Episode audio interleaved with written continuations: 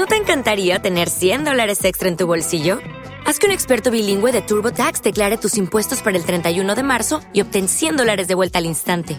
Porque no importa cuáles hayan sido tus logros del año pasado, TurboTax hace que cuenten. Obtén 100 dólares de vuelta y tus impuestos con 100% de precisión, solo con Intuit TurboTax. Debes declarar para el 31 de marzo. Crédito solo aplicable al costo de la presentación federal con TurboTax Full Service. Oferta sujeta a cambios o cancelación en cualquier momento. Oh yeah, I used to know Quentin. He's a real, he's a real jerky.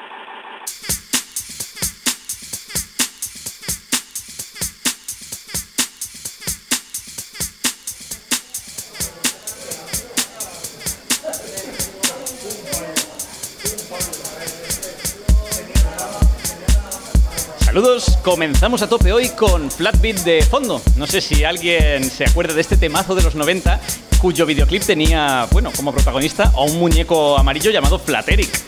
Incluso creo que protagonizó un spot de Levis. No es muy podcastil, pero hoy hay que poner en contexto espacio-temporal a nuestros escuchantes, oyentes, porque hoy estamos en los Podcast Days, aquí en directo, en riguroso directo desde eh, los Teatros Luchana en Madrid.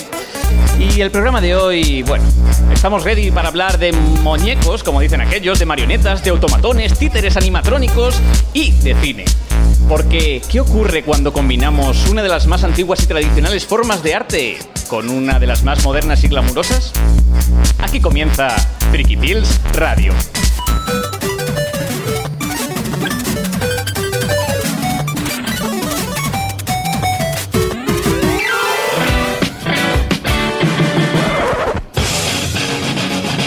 Damas y caballeros, millennials, gafapasters, gatetes de internet y pastafaris. Aquí comienza el podcast de Freaky Pills Radio, un podcast en teoría dedicado a la cultura pop.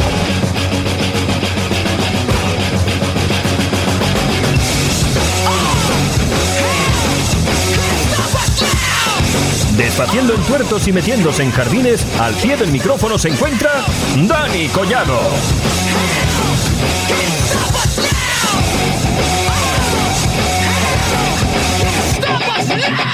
Mana mana? Mana mana? Mana mana? Mana mana? Pati piti piti. Mana mana? Pati piti. Mana mana? Pati piti piti. Pati piti piti. Pati piti piti piti. Mana mana? Pati piti. Saludos, frikipileros. Mi nombre es Dani Collado, Dan Dan, y esto son las Freaky Pills, píldoras de subcultura en formato radiofónico.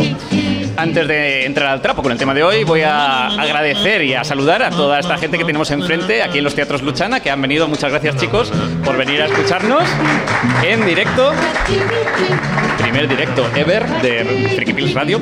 Y bueno, pues vamos a, vamos a poner una excusa fácil para este programa. En primer lugar, voy a decir que es un homenaje, porque este programa ha surgido, entre otras cosas, como recuerdo del gran Alejandro Milán, que mucha gente estaría diciendo, ¿y ese señor quién es? Pues este artista, eh, a quien hemos perdido este verano, por cierto, eh, como bien me recordó aquí un compañero fuera de micrófono hace unos días, fue el creador de personajes que para los más talluditos del lugar, pues eh, están muy presentes todavía, ahora que estamos en el mundo vintage eh, retromoderner, como son los electroduendes de la bola de cristal. ¿eh? Pero también creó a Horacio Pinchadiscos o la versión más tangible de, de la calabaza ruperta del 1, 2, 3. El señor Milán no ha sido el único gran artista y marionetista de nuestro país. Estamos en un pues eso, en una España en la que nos hemos criado con goma espuma, con los lunis o con estos aurones que escuchamos de fondo. Ay, qué grandes eran los aurones. Aquella serie de Josep Viciana y Antoni Docon, ¿eh? que Docon, el creador de Docon Films, pues nos trajo a Yuca, a Poti, enfrentándose al Rey Grog y al puñetero de Gallofa.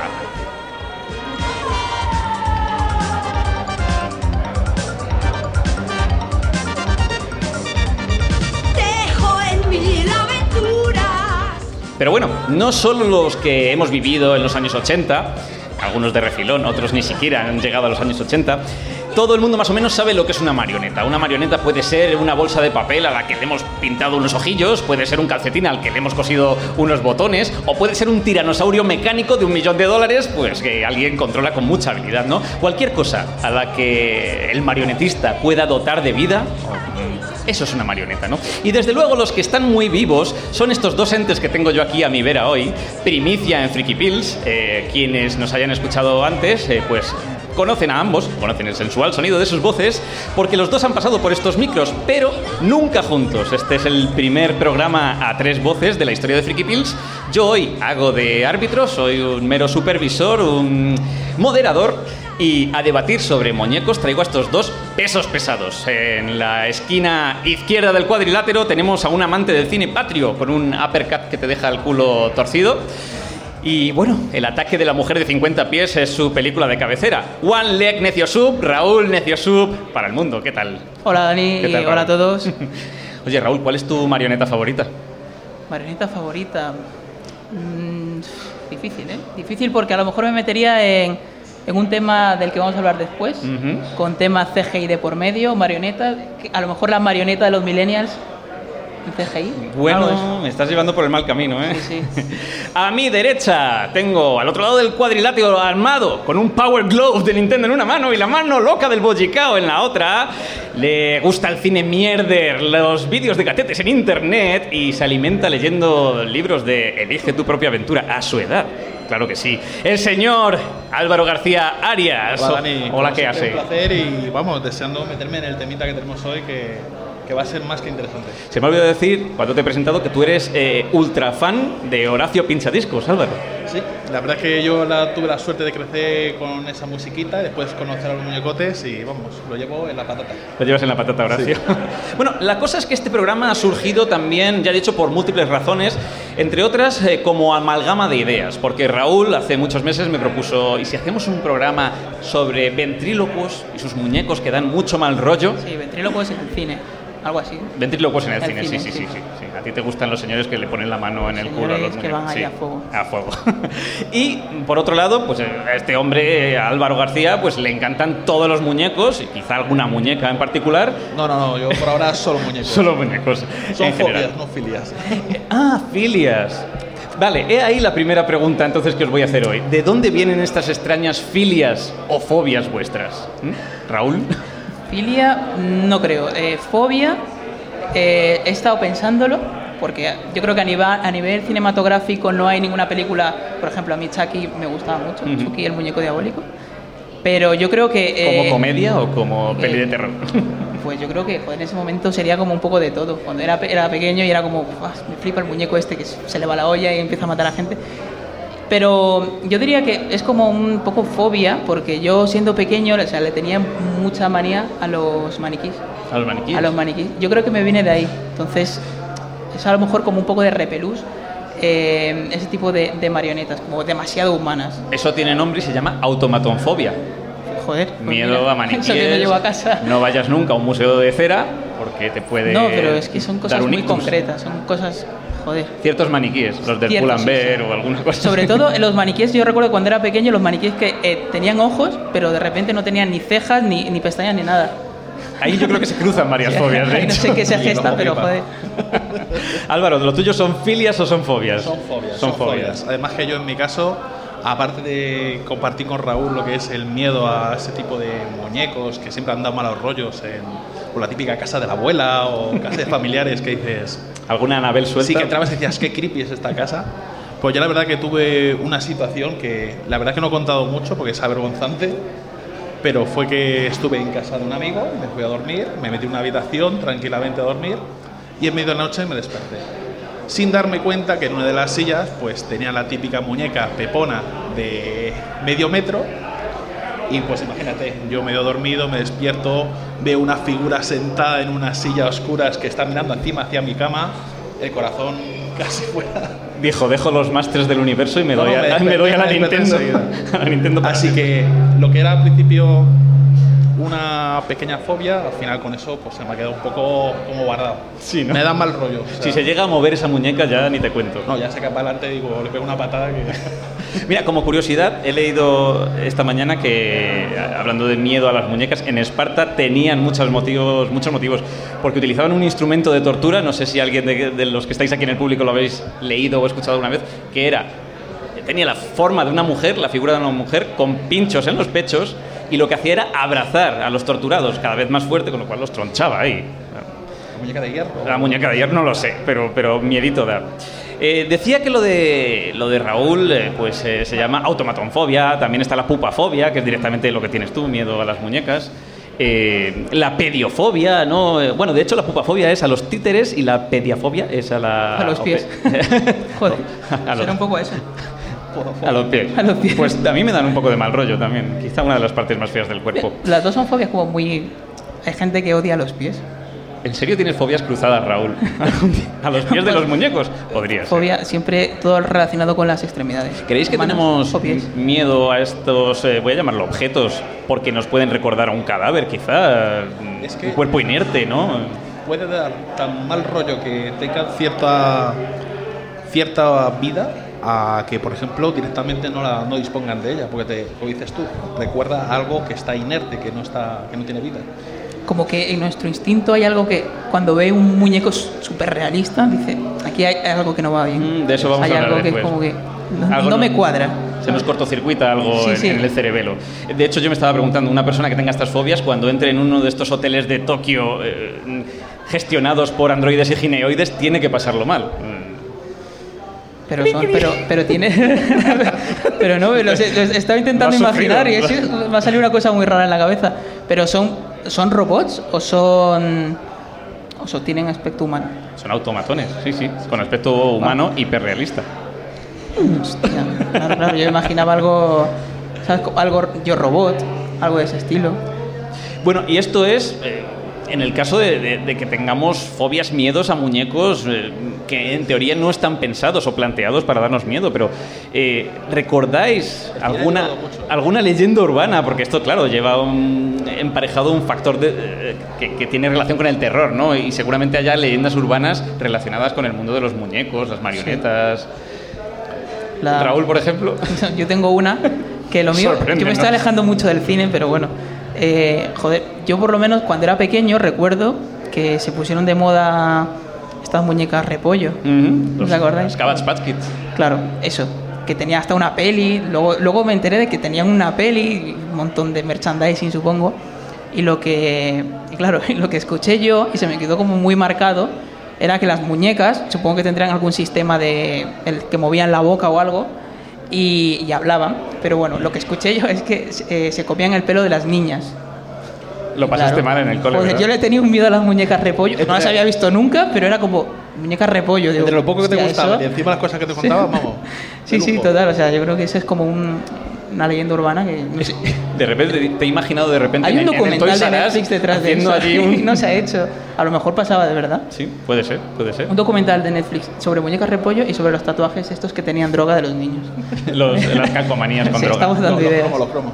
¿Alguna otra leyenda urbana que tenga a la cabeza, Álvaro? Pues yo, sinceramente, sí me suena que existe una isla por la zona sur de México en la que, debido a. la isla de las muñecas. Sí, la isla de las muñecas malditas, de hecho. Dios. Vale, la historia es un poquito de que una persona encontró, pues, una niña que se ahogó y demás, y empezó a llenar una isla de muñecas para un poco ahuyentar el espíritu de la niña o acercarlo. Ahora mismo no me acuerdo. El caso que empezó a Pues es muy distinto, muñecas- ¿eh? Sí, sí, sí. Que no me acuerdo exactamente, pero yo creo que era para ahuyentarlo en principio. ¿Qué pasó? Que empezó a llenar la isla de, de muñecas que actualmente tienen ya más de 70 años y claro, esa isla el que tenga pupafobia o una cosita de esas, vamos, canela fina. Canela fina para Claro, es muy creepy, es ¿Era muy creepy. pupafobia? Pupafobia, miedo a los, a los títeres. ¿Eso a qué te suena? A pu- no, a pupas, no sé. Bueno, me voy a poner un poco en modo, modo gafapaster on, ¿no? Eh, vamos a entrar un poco en, materia, en la historia. Eh, parece que esto de los muñecos, eh, sobre todo cuando lo analizamos vinculado al mundo de la cinematografía, pues es algo relativamente reciente, pero hay que decir que es un arte ancestral. El señor Heródoto, historiador griego, ya hablaba de ello en el siglo V a.C., pero se sabe que había no tanto muñecos o marionetas, pero sí, lo voy a llamar otra vez automatones, seres automatizados, eh, pues podéis iros al 2000 antes de Cristo. Había grandes estatuas que representaban dioses que lanzaban fuego por la boca, que hacían sonidos. eh, o que los monjes y sacerdotes de un templo en concreto pues eh, movilizaban los brazos para asustar a los pobres pueblerinos. Eh, Para manipularlos y... Sí, la verdad es que tenía un, un elemento religioso que iba muy unido también a lo que es la manipulación de folclore y todo. de- ¿No efectivamente. tenía uno más didáctico? Eh, Más divulgativo. Eso quizá llegó después con la Edad Media, ¿no? donde el teatro de títeres pues ha servido mucho también para... Que te lo pregunto como tu experto. ¿Cómo- cómo como Y experto? no había uno. Sí, sí, no. Bueno, por ejemplo, los karakuri japoneses sí se usaban eh, como método de instrucción también, un poco para el pueblo. Para, eh, en Grecia había automatones que funcionaban con energía hidráulica, los griegos es que eran el futuro, yo no sé qué les hicimos a los pobres. Y esto ha pervivido con los siglos, ¿no? ¿Y qué ha ocurrido? Pues que cuando ha llegado la industria cinematográfica en el siglo XX, le ha abierto las puertas a los muñecos y ha dicho, Dios mío, aquí hay un match, ¿no? Eh, como si fuese Una- una Tinder o algo obsesión. esto, sí, sí. Eh, fíjate, eh, ¿qué tenemos? Pues tenemos múltiples tipos de marionetas, las marionetas de mano, que, que La- ahora la luego de- voy a contar quién es Barnaby Dixon, que es un chiquito que ha intervenido en, no sé si habéis visto la última serie del Cristal Oscuro, pero hay una escena en particular que es eh, curiosa, cuanto menos, y bueno, han tirado de un youtuber especialista en manipulación de marionetas de dedos, que es fantástico. Eh, estaban los títeres tradicionales de toda la vida. En Japón hemos visto el bunraku, no sé si lo conocéis. eh, Álvaro, experto nipón, nos puede contar un poco lo que es. Más es, son personas que se visten totalmente de negro para fundirse con el fondo Ujú. y cuentan sus historias moviendo muñecos, pues vamos, de, contando una historia. En principio eso es tiene mucho tiempo, tiene mucha experiencia en el tiempo, pero de hecho la cosa más curiosa me ha parecido que aún a día de hoy se siguen haciendo versiones diferentes, un poco más modernas, incluso dándoles una pequeña vuelta. Si Ujú. alguien curiosea por YouTube, le sonará el típico programa japonés en el que cogen a personas y las utilizan como marionetas y empiezan a hacer un partido de ping-pong, jugar con escenas. lo que son los puntos de vista y está prácticamente basado en lo mismo. Lo único que en vez de utilizar marionetas, utilizan a personas. Sí, lo más genial del bunraku es que aunque llevaban trajes tradicionales japoneses, iban de negro con el fondo negro. O sea, eran los inventores del croma. Que parece una tontería, pero lo de, se, fusiona- se fusionaban con el fondo cual ninjas ahí civilinos. Eh, y el Guayán Kulit, que son el teatro de sombras de toda la vida, que no dejan de ser marionetas y que parece una chorrada, pero eh, yo me acordé de esa escena de Harry Potter, eh, penúltima película quizá. Lo eh, de los tres magos. la fábula de los tres hermanos, efectivamente, si alguien la recuerda, donde cuentan el origen un poco pues, de, de la capa de invisibilidad, la piedra filosofal, eh, la varita de Sauco y demás, y de repente te rompe la película de imagen real para meterte una animación que está muy inspirada en ese Guayán Kulit, ¿no? en ese teatro de sombras. Eh, y ya digo, esas metamarionetas, el cristal oscuro, que es lo último que he visto que me ha llamado mucho la atención. Hollywood abrió las puertas a estas marionetas. Georges Méliès ya, ya bueno, se puso a construir. eh, en 1906 ya utilizaba marionetas de gran tamaño. Eh, bueno, en Fritz Lang, en Die Nibelungen, creó un dragón gigantesco, un Fafnir gigantesco que ya lanzaba fuego por la boca y que tenían que operar mogollón de personas a la vez. Y así durante décadas, ¿no? Las marionetas eh, han ido intentando hacerse un hueco en el mundo del cine. Es verdad que si lo analizamos, ahí hay un lapso de tiempo en el que no aparecen mucho en el cine, pero sí en televisión.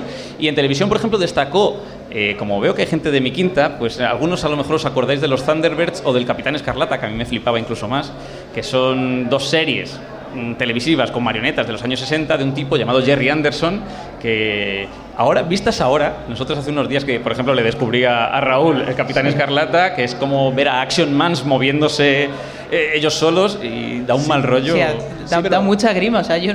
Pero lo que mola es que tiene mucho detalle, es eh, lo que es el movimiento de los ojos, el movimiento de la boca, La estaba boca. muy bien trabajado. Pero es turbio o no es turbio? Es inquietante. Inquietante, Es inquietante. turbio, es Inquietante turbio. es una palabra importante con respecto, con respecto a los muñecos. Eh, quizá este Jerry Anderson fue el que dijo, ostras, voy a llevar esto de nuevo al cine. Había muchos cortometrajes con marionetas, eso sí, lo sigue habiendo de hecho, eh, pero Jerry Anderson se llevó a sus Thunderbirds al cine y empezó a mover un poquito el espíritu de otros cineastas, ¿no? Para, pues, para utilizar esta técnica en el cine. Me estaba acordando también que el año pasado se ha hablado mucho, y lo digo porque por orden cronológico voy a descubriros otra pieza cinematográfica que yo creo que ha quedado ahí para la posteridad. El año pasado se ha hablado mucho de quién mató a los muñecos, eh, Happy Time Murders, esta película que además dirigió Brian Henson. Sí, el- que Broncano, David Broncano le... Sí, aquí fue muy famosa porque Broncano... Pero que luego solo dice dos frases. Claro, es un cameíto, cameíto de voz. Eh, era una película súper bizarra, en la que se salía de tono. Parecía que película teníamos- gamberra. Gamberra, sí, con, con unos teleñecos salidos de tono totalmente. Eh, parece una novedad, pero es que la película que os quería descubrir eh, se titula Let My, Puppet, Let's- Let My Puppets Come, que puede ser Deja que vengan mis muñecos, Oh yeah. o yeah, o Deja que mis muñecos mm, se corran, hablando en plata, ¿no? Eh, una película del 76, porno, o sea, una película porno, en la cual eh, directamente tenían actores acostándose con muñecos, muñecos con muñecos y totum revolutum brutal. Y público. Y, y- Y gente. Y gente. Me imagino que lo hicieron En por- directo. Eh, yo decía, jolín, cuando, cuando, cuando vi escenas de esta película dije, ostras, y Trey Parker y Matt Stone se creían que lo habían inventado todo. No sé si habéis visto Team América. ¿Tú habías visto Team América, no, Raúl? Sí, pero la vi hace mucho tiempo. Como muy. Pero ¿y te acuerdas de la escena de sexo? Porque yo ahí yo solo recuerdo Matt Damon Es- La recuerdo, pero muy poco. y, y de ¿Se repente... llega a ver algún genital? No, ahí estaba la cuestión y lo divertido, y es que eran como un Ken y una Barbie, es decir, que de repente Ah, se vale, vale, ropa, claro, claro. no Ya tenían acuerdo, genitales, sí, pero era sentido. bastante inquietante Sí. verles pues en, Sí, sí. en el, en el acto, ¿no? practicando el coito sin Sí, genitales, efectivamente. Es verdad. Bueno, pues esto que sepan, eh, señor Trey, eh, Trey Parker, si nos está escuchando, que, esto se inventó en el 76. Y yo no sé si esta película fue además la que hizo que Jim Henson dijese, ostras, si han hecho una película porno de marionetas, yo puedo llevar también mis marionetas al cine. Y el señor Henson, pues eh, tres años después, en el 79, creó El Cristal Oscuro. Y no mucho tiempo después, Dentro del Laberinto, que también tiene su, su curiosidad, porque a mí El Cristal Oscuro, que mucha gente lo odia, es verdad que tiene un ritmo muy A ver, lento. En Cristal Oscuro tampoco existen personas como tal. Ese es para mí el punto interesante del Cristal Oscuro, que, que es todo arte de marionetas, no hay ni una sola persona. Sin embargo, también fue un poco lo que echó para atrás al público y por lo que Jim Henson decidió cuando realizó dentro del laberinto, pues meter allí a David Bowie. O sea que el primero fue la película esta porno que dices, Sí, en el 76. y luego Jim Henson. Dijo, pues yo ¿Se le también, ocurre? pero sin porno. Se puede utilizar muñeco sea que para sí. contar historias un poco más serias, un poco más dramáticas, ¿no? O sea, Jim Henson viendo porno también es. O sea, eso pasó. Eso- viendo esa película. Yo me lo puedo imaginar fácilmente. Él, lo hubiese negado toda su vida, pero yo me lo puedo imaginar. A lo mejor lo de meter la mano dentro del muñeco, o sea, eso vino de. Eso también puede llevar a algún tipo de Porque filia yo extra. creo que antes era más el rollo títere, no el rollo algo más, pues hilos. Sí. Ah, bueno, también estaba los, el típico ventríloco. Bueno, es verdad, es verdad. Y hay la mano Porque calcetín. da mucho juego. la- el, el muñeco, el muñeco para, o sea, un muñeco que se le mete la mano por el culo, o sea, para porno es, es, es el instrumento adecuado. O sea, es- Bueno, luego está te, pensado ya. luego te paso la película, Raúl, para, Venga, bien. para que hagas un análisis fílmico en, en condiciones. Eh, esto era Jim Henson en el cine. No me voy a meter mucho en lo que hizo en televisión, pero bueno, todos conocemos los Muppets, los Fraggle, Barrio Sésamo para los más peques, o el cuentacuentos, ¿no? Storyteller. Eh, Yo creo que tú como yo no hemos sido Joder, muy... Bueno, yo he sido muy de Fraggle. Cuando me dijiste lo del cuentacuentos, lo busqué en el móvil y me salió el muñeco este que vendía, yo creo que pues a lo mejor hace como 10 años, que era como una especie de ardilla, Ujú. ¿a que sí? como una ardilla que creo que te contaba cuentos, pero eh, después al ver la serie... Nada que ver con Jim Henson, Raúl. Claro, claro, al ver la serie dije, ah, bueno, no, No es. o sea, nada que ver. Tú sí. Vale, en mi caso el cuentacuentos era sinceramente mi droga cuando era, cuando era un pequeñín. Además que te- el- lo que era el cuentacuentos era John Hart, que es un actorazo Bueno. que ya hacías unas, unas entradas que, que sinceramente te llamaban muchísimo la atención. Y aparte lo más bonito que tenía lo que era el programa, que era coger los cuentos clásicos y crear un mundo de fantasía con muñecos y con personas reales, cogiendo el mismo tono que tenían lo que son las historias reales. De los hermanos Grimm. Los originales. Ujú. En vez de edulcorarlo, como lo puedes ver en Disney, lo que era dramático era dramático de verdad. No había. O sea, que si era Cenicienta, las hermanastras se cortaban, se amputaban los pies para que Sí, les sí, escupiese había, el muñón. había ese el tipo de zapato. contrastes que de pequeño pues te dejaba seco, te dejaba flipado, vamos. Luego quiero hablar de eso un poco, porque creo que se está perdiendo también, o se ha perdido un Sí. cierto tono eh, existente en el cine de los 80 y que muchas de las pelis que incluían muñecos, como La historia interminable, etcétera, etcétera, tenían. Luego, luego volvemos a ese tema. Sí. Eh, Fíjate, eh, hablando, y como estamos en esta década de los 80 más o menos, a mí me llama mucho la atención que ya digo, en este mundo retro viejuner en el que estamos, que parece que ya inventamos pocas cosas y nos gusta más traer lo de antaño. Sí, lo están empezando a quemar ya. ¿eh? Eh, un poquito, un poquito. Pero fíjate, me llama la atención dos plataformas digitales de hoy en día. Amazon Prime Video, por un lado, trae de nuevo los Thunderbirds a televisión. Pero, y pe- pero en personas, ¿no? en CGI. No, en persona Ah. hubo una película hace Ah, vale, fue la película, vale. 10, 15 años, sí, no sé exactamente. Y ahora en CGI. Y ahora llevan desde 2016 aproximadamente en CGI, pero con un look muy similar a las marionetas originales. Sí. Y luego, ya digo, Netflix ha hecho una, una apuesta, pa- para mi gusto, mucho más valiente, que ha sido volver a rescatar el cristal oscuro, pero decir, voy a aplicar un poco las técnicas tradicionales. Que si alguien, eh, aquí entre el público, no sé si lo habéis visto, La llamada del cristal, que es un documental que yo recomiendo mucho, que anda también por Netflix y que cuenta un poco el detrás de las cámaras de, de esta nueva serie. No tienes Netflix en casa, ¿no? Eh, seguramente. bueno, yo lo recomiendo, apuntaos a, a- a vuestra lista. La llamada del cristal. Eh, bueno, ahí se cuenta que la primera intentona, es verdad que esta serie, antes de ser serie, hubo intentonas de hacer secuela, eh, hubo otros directores de por medio, antes de que Luis Leterrier, ¿no? Y los primeros intentos de la serie estaba esta- este estudio de CGI que es grandérrimo, que es Double Negative, que intentó hacer eh, a los Gelfling en CGI, ¿no? Hicieron un, un piloto y demás. Se dieron cuenta de que realmente lo que les funcionaba era la marioneta de toda la vida, pues por la textura de la piel, el- el- lo cristalino de los ojos reales, ¿no? El Es tan- carácter que es más tangible, claro, Claro. transmite de otra manera. Y al final mola mucho porque han llegado a ese punto intermedio en el que utilizan la técnica tradicional, pero ellos dicen enhance CGI, ¿no? Mejoran con CGI un poco lo que es eh, las expresiones eh, o determinados movimientos de las criaturas que no se podrían hacer, son- aunque ellos eh, son muy arriesgados, ¿no? Pero ya hay cositas que, que no se pueden hacer y bueno, han sabido hibridar muy bien ambas técnicas, que yo creo que es un, un punto muy equilibrado. ¿Creéis Aprovecho también para preguntaros que en esta época en la que películas como Mad Max, Fury Road o bueno, la nueva trilogía de Star Wars han vuelto a traer los practical effects a la palestra y la gente se empieza a acostumbrar de nuevo, eh, bueno, los han traído sobre todo al mainstream, ¿no? ¿Creéis que tiene más sentido emplear marionetas que, que CGI? Yo, sinceramente, soy un amante de los practical effects, ¿vale? O sea, Pero porque te gusta el cine de serie Z. Sí, no, a ver, eh, lo, hay efectos que están hechos sin necesidad de CGI y demás, que si están hechos muy bien y están hechos correctamente, puede pasar una película 30 años y la puedes seguir disfrutando igual sin que nadie te chirríe. Está lógico que las películas con cromas o cosas de estas, o con efectos CGI con el tiempo, pierden ese realismo. O sea, yo te ponía un ejemplo de récord de las películas de Matrix, las escenas que salía con miles de personajes a la vez, tú la ves ahora, Neo versus y ves Smith. muñecos, se nota muchísimo, porque en ese momento tú te habías acostumbrado hasta cierto tipo de calidad de, de efectos especiales, y ahora como has superado ampliamente ese margen, cuando echas la vista para atrás, hay cosas que como no son detallitos, que son CGI a lo bestia, Ujú. cantean un montón. También soy consciente de que los eh, efectos prácticos tienen sus limitaciones, o sea que lo que es combinar los efectos prácticos con pequeños detalles, típicos efectos que no se noten mucho, la verdad es que les da, les da una vida bastante larga. La hibridación, ¿eh? el, el, el figital, figital, físico y digital. Figital. Eh, yo esto que decía Álvaro, a mí me pasaba con la Play 1, que yo recuerdo, en, en- en mi cabeza, el Final Fantasy VIII tenía unos gráficos del copón, un 4K, 60 Quieres una frames por cara segundo, plano. y ahora lo pones y dices, ostras, ¿no? Pero esto yo creo que ha pasado también... eh, con las recreaciones, o sea, a veces vemos cosas imperfectas y según en qué época de nuestra vida, eh, según a qué experiencias estemos expuestos, ¿no? Pues nos parecen más reales o no. Yo me, de hecho, hay una leyenda china en la que el hijo de un rey, dicen, eh, miles de años A, construyó una especie de figura tan realista que todo el pueblo se le echó encima y destruyeron la figura porque les daba mal rollo, ¿no? Entonces, ¿a ti te ha pasado esto, Raúl? Eh, lo de la figura. Sí, no, En vamos, mi pueblo, sí. en Fuenlabrada.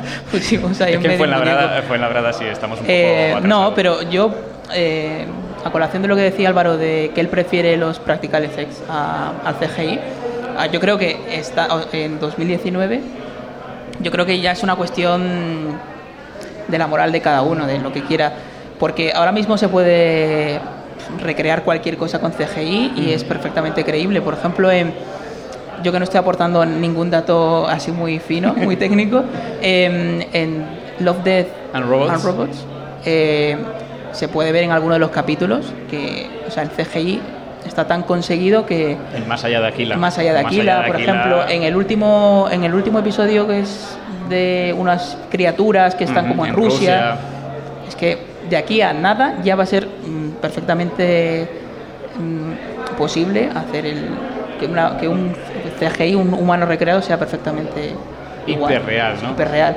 Y, y el escoger la opción de que sea una marioneta la que protagonice una película, o marionetas, o muñecos, o lo que sea, va a ser una cuestión de supongo que entrará dentro de pues eso, Más artístico, a lo mejor. más Sí. artístico, sí, es una cuestión, pues eso, de cada uno, algo más subjetivo dentro de, de lo que es la historia y el artista que quiera. Ya no pretenden recrear la realidad tanto Exacto, como... esto ya no es decir, bueno, eh, tenemos que hacer un muñeco, una serie de muñecos que se llaman gremlins, que tal, lo van a poder hacer tanto eh, con, con Practical Effects a CGI y va a ser una cuestión de cómo quieres plantear eh, esa historia, supongo. Esto, esto y lo que comentabas del, de Love, Death and Robots me lleva a otro punto interesante que puede ocurrir con los muñecos, ocurre sobre todo con el CGI, que es el tema del valle inquietante. No sé si alguien ha oído hablar esta, de esta teoría.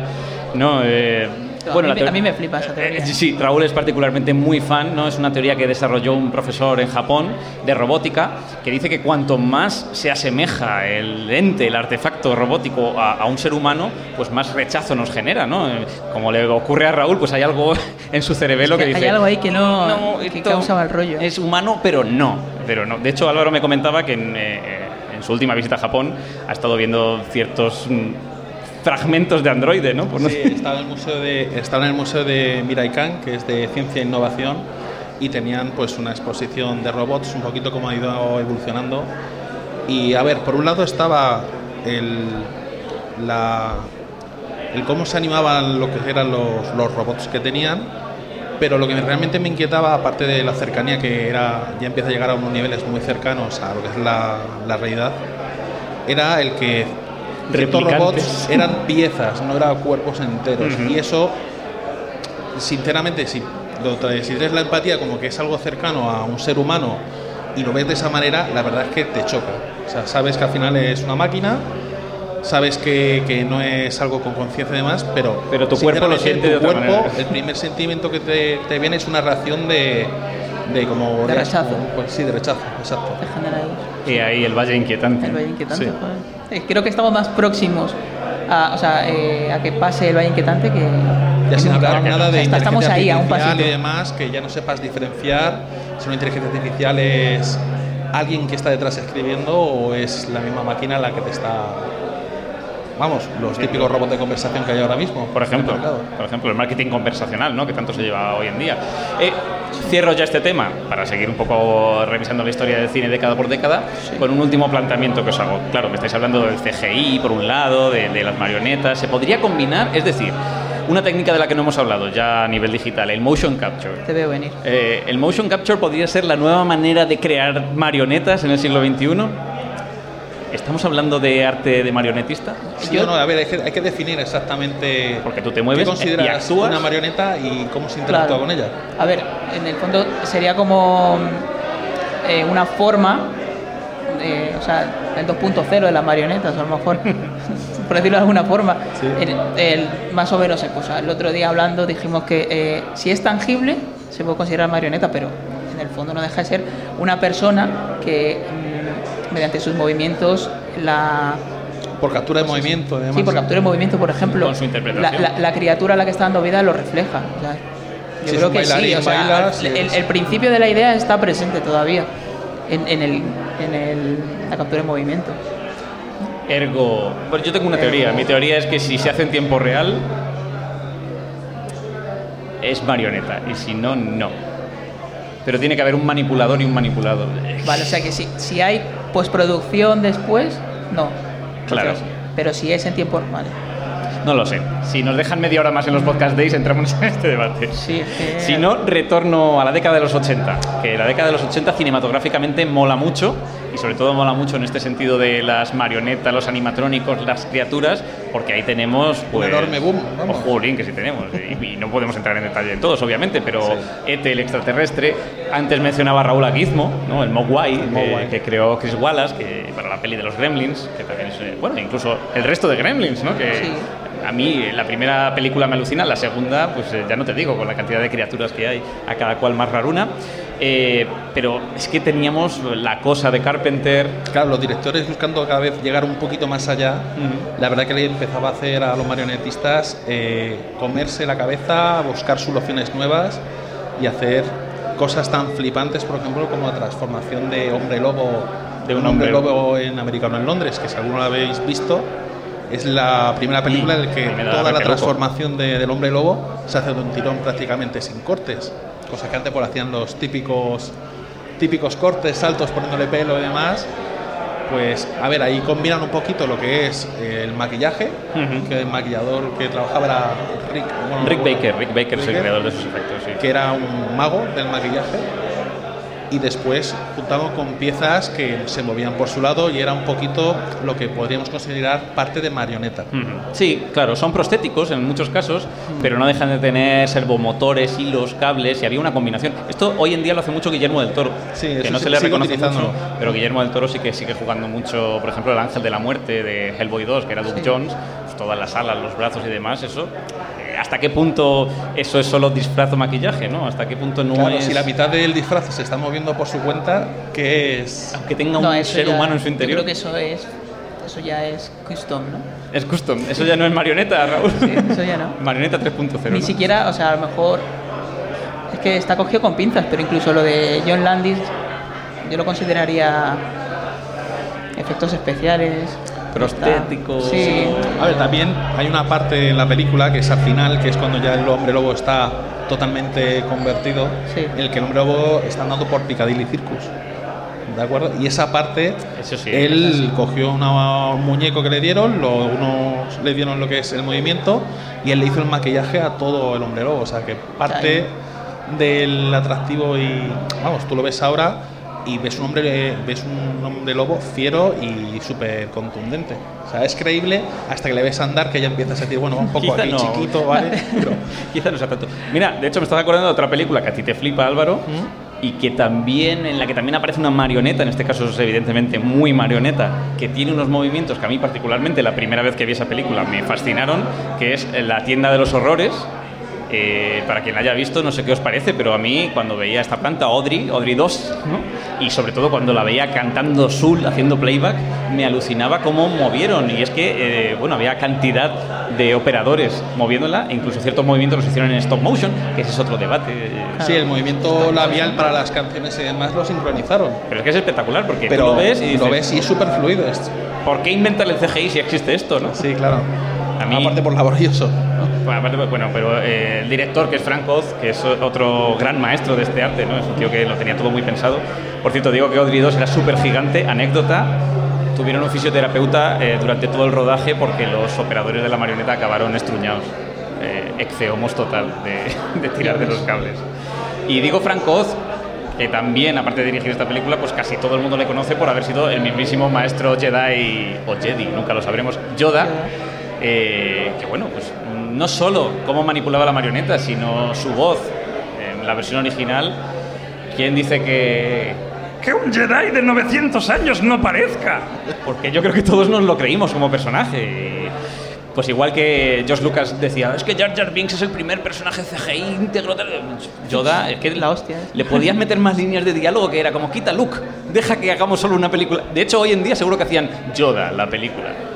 Sí, Y, ya, a, ya, y a lo mejor por algún despacho ha pasado el guion, ¿eh? A lo mejor por algún despacho ha pasado. Bueno, Disney. Plus, si nos estás escuchando, Yoda, la película, y Jar Jar Binks, eh, la serie. Dark Seed.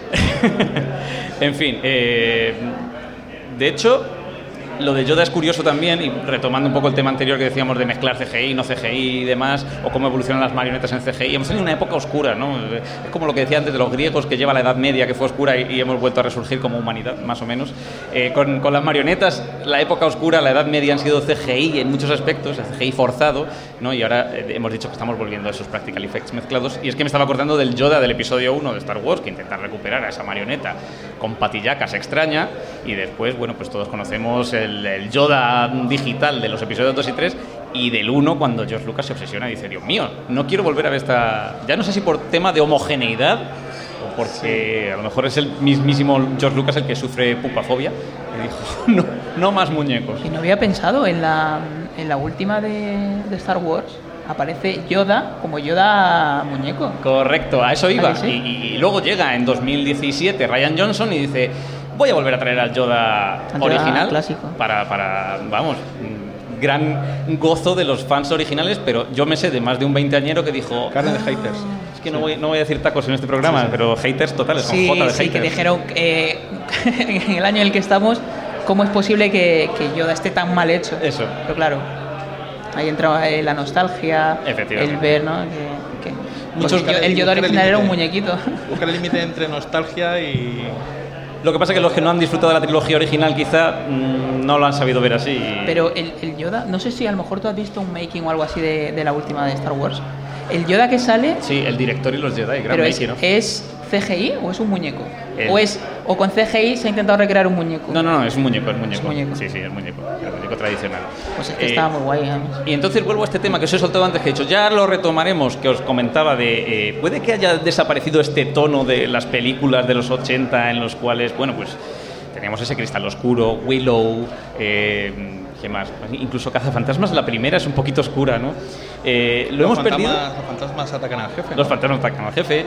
Lo hemos perdido a favor o en favor de, de, bueno, pues yo qué sé, lo que se lleva ahora. eh, las pelis Marvel, por ejemplo, el MCU, es todo mucho más edulcorado, aventura, acción, humor, luz. Sí, sí, es todo Pero había humor arcoíris. también en las 80. No, no, claro, humor, sí, sí, sí. Plagado de humor. Pero a mí me gustaba porque era un poco montaña rusa, igual que tenías humor, tenías Sí. momentos oscuros. Yo no digo de terror, digo oscuros. El cristal oscuro es oscuro. Pero dices oscuros porque eran muñecos y nos creaba vaya inquietud. Bueno, yo creo que quizás los muñecos nos generaban un poco de inquietud, pero no, en general el tono, el tono yo creo que se ha perdido. Incluso el cristal oscuro de 2019 es un poco más luminoso de- que, que el cristal Es que oscuro. ya directamente la, la hora de toma de contar lo que son las historias ya ha variado mucho. Mm. ¿Vale? Hay También, una- también, está claro. Yo tengo una, bueno, yo tengo una teoría, yo escuché en su momento una teoría que me gustó mucho, que era según tú escuchas historias y las vives junto con ellas, sea en escritura, sea en cine, sea videojuegos o la, o la vía que sea, al final tú vas aprendiendo de, con esos, esos sentimientos que vives en la historia. ¿de acuerdo? Y creces de forma personal, de forma emocional, tú vas ganando experiencia porque al final las has vivido. Se llama ser, hacerse adulto. Es, Sí, quiero decir, pero en las antiguas películas el tipo, el tipo de contrastes que había, el drama, lo que era el temor y demás, era muy marcado. O sea, la parte feliz la diferenciabas totalmente de, de la parte dramática y ahora parece como que se ha quedado todo al mismo nivel y que esos contrastes no están tan, mar- no, no están tan marcados, no están tan claros. o tan mezclados, quizá, ¿no? Claro, O- cuando es una escena de tensión realmente no te crea tensión de verdad, no te crea ansiedad. Eso es una cosa que se ha perdido en lo que es el cine de hoy. Ujú. Yo creo que tú estás a favor de los nostálgicos y toda esta gente. que- No, la forma de contar historias me gusta más. Yo, yo vengo como detractor de los 80. Sí. Digo, no, tampoco era. Pero todo hay es que- mejorable. que estamos eh, a, a mis lados tengo dos generaciones muy diferentes, claro. Sí, las bueno. nuevas y las viejas generaciones. Eh, pasamos por los 90 muy rápidamente, ya hemos hablado, mm, hemos dicho que había tiranosaurios gigantes que no dejaban de ser animatrónicos. eh, fíjate, eh, Parque Jurásico precisamente, los 90 para mí es una época que empezaba a mezclar mucho CGI Empezaba a mezclarlo, y mucho. sí. Terminator 2 también ocurría un poco, había Practical Effects, había CGI, ¿no? Ahí voy a destacar a Stan Winston y su estudio, pues que crearon ante 800 a los dinosaurios de Parque Jurásico, dinosaurios gigantes y también animatrónicos muy pequeños como los pequeños eh, los soldaditos de pequeños guerreros, ¿no? Los gorgonitas. Guau, es verdad, Sabía- había caído en. ¿Eh? Sabía Eso no que- lo hemos hablado nunca, Pues sí. también son muñecos, esos también son muñecos. Y solo me queda, porque vamos a ir cerrando ya eh, muy rápidamente. eh, bueno, ya hemos hablado de los ventrílocuos. eh, Sí. En España, eh, una figura que me gustaría destacar, que no la hemos conocido. No soy muy amante del señor José Luis Moreno, pero su tío, el señor Vences, es una figura que tenemos que reconocer en este país, aunque pasó más tiempo en Nueva York que en España, ¿no? Y, jolín, era un señor que salía en el show de Sullivan, en Broadway, y que incluso hay una calle en Nueva York con su nombre. Eh, esto lo digo para un poco por, por orgullo patrio de que aquí también hemos tenido grandes marionetistas que han cruzado el charco. Eh, simplemente una pregunta rápida. ¿Creéis que los marionetistas también tienen un poquito de TOC o una cierta obsesión por el control y la dominación de las cosas sin vida? ¿O simplemente quieren dotarle de de vida? control en general. Es que me estaba acordando de, de ¿cómo se John Malkovich? Película. Me encanta. Esa obsesión que tiene John Cusack por Sí, controlar. al final sí. eh, supongo que tienes una parte de, de tu forma de ser que es como muy controladora. A lo mejor, como no puedes controlar tu propia vida, intentas controlar la de otro, como dándole salida pues, a esa necesidad. Es, eh, a nivel psicológico. Un último repaso para cerrar. Películas que se nos han quedado en el candelero. Se nos ha Álvaro. quedado Mogollón. el, el muñeco de pesadillas, El muñeco de pesa- Slappy, Slappy. que ha vuelto en Pesadillas 2. Sí, la, han puesto en Netflix. Me vi el capítulo de Slappy y es, es- no lo puede terminar de ver, es muy malo. ¿Sabes? Que son las cosas que entran cuando eres pequeño, pues te las ves, vamos. Y ahora la son gozas. intragables. intragables. Sí, ahora es que es, madre mía. Pero sé, Slappy, pero el personaje sí que tenía su mal rollo. Eso sí que hay que reconocerlo. Como, como Fats, el muñeco de ventrílocuo de la película Magic, eh, por ejemplo, de Richard Attenborough.